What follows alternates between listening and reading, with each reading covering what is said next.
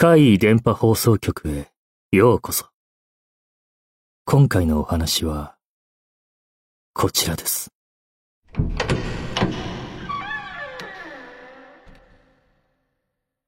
その話はいいから。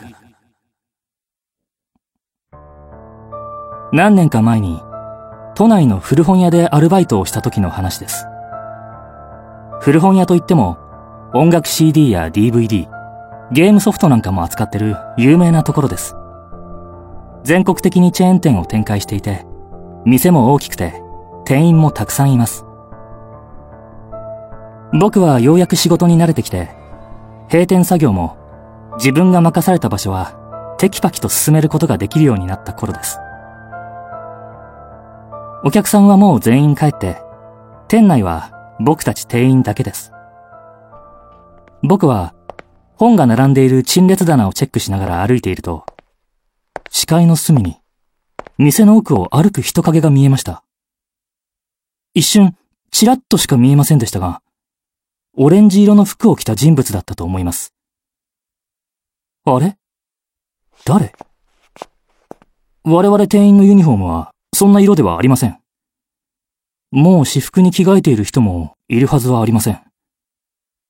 まさか、まだお客さんが残っていた？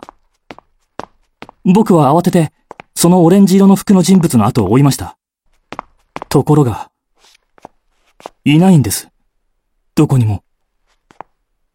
店の構造上、奥から外に出るには、かなり長い通路を通らないといけません。たった今いたはずなのに、一瞬で通過できるはずはありません。僕はその人を探しながら、店内を歩きました。やはり、どこにもいません。レジにいた他の店員は、普通に仕事をしています。出入り口のドアが開いた音もしていません。おかしいな。もしかして、僕の見間違い？確かに、オレンジ色の服を着た人が通ったように見えたんだけどな。まあ、僕の見間違いということで、その日はバイトを終えて帰りました。数日後、また閉店作業の時です。あの時と同じように、僕は陳列棚をチェックしていました。その時、また見ました。あのオレンジ色の服。今度は視界の隅じゃない。完全に、はっきり見ました。歩き方や背中の感じから、大人の男性であるという印象を受けました。僕はすぐに、彼の後を追って通路を曲がりました。そこには、誰もいませんでした。これは、幽霊だ。絶対に幽霊だ。僕は急に怖くなって、早足に他の店員がいる場所に向かいました。バイト仲間の顔を見てほっとしましたが、今の話をするべきかどうか。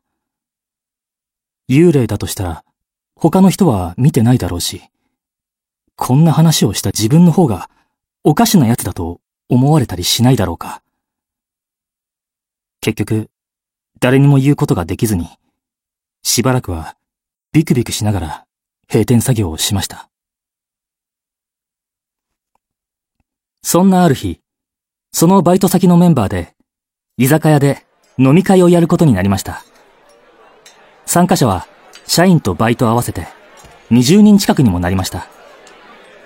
僕たちは、日頃の業務のあるある話や、変わった常連のお客さんの話などで盛り上がって、大爆笑しました。本当に楽しい時間でした。そこで僕は思ったんです。そうだ。あのオレンジ色の服の人。あの話、この雰囲気なら言えるんじゃないか。あくまで明るく、流れに乗って話せば。僕は意を決して、努めて明るく、笑顔で話し出しました。聞いてくださいよ。閉店作業中に不思議なことがあったんですよ。僕が店の奥の方で、そう話し出した僕を遮るように、一人の先輩が、オレンジのシャツ着たおっさんでしょ？その話はいいから。え？僕は絶句しました。まさか、この先輩も見たことが、その時です。僕は異様な空気に気がつきました。さっきまでみんなであんなに楽しく笑いながら話していたのに、僕たちのいる座敷は静まり返っていたのです。誰も何も一言も喋っていません。みんな顔や目を伏せているように見えました。そんな異様な雰囲気が数秒間続いた時、別の先輩が、そうそう、こないだ面白いお客さんがいてさ、と切り出すと、みんなは顔を上げて、えー、マジで？とか、ああ、知ってるその人とか言いながら、また楽しい空気が戻ってきました。あの話には、触れてはいけなかったのでしょうか。それからは、オレンジ色の服の男性を見かけることはありませんでした。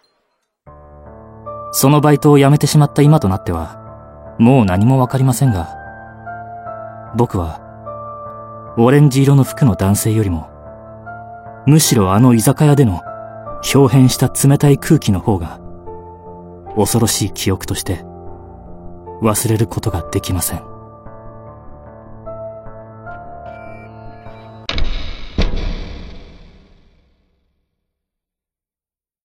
いかがでしたか？次は、あなたの身に起こったお話を聞かせてくださいね。